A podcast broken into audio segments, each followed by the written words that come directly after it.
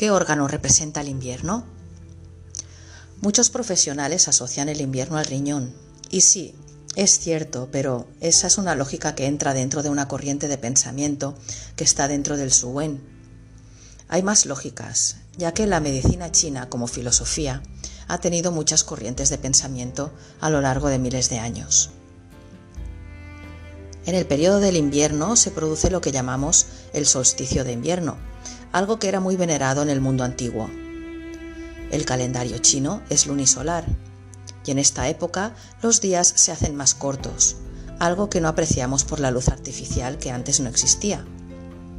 Por ello es importante que para entender la lógica de pensamiento que fue tomando la MTC y dio forma a lo que hoy usamos en consulta, hemos de ver el mundo a través del cristal del tiempo.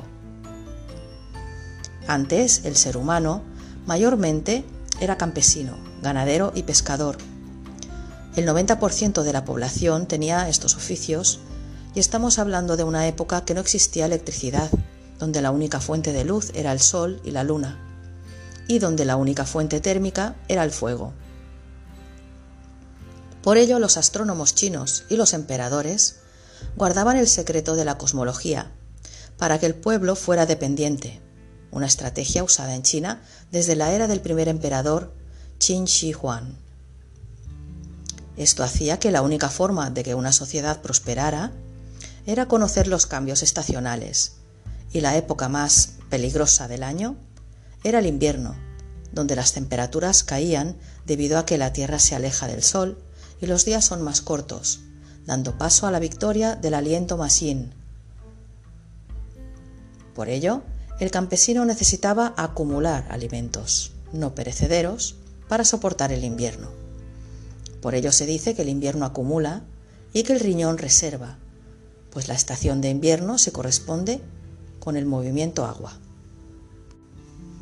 El invierno era un periodo donde la vida se interiorizaba, los animales hibernan, las semillas no crecen esperando la primavera, y el humano guardaba el grano y se interiorizaba a la espera de periodos más fértiles.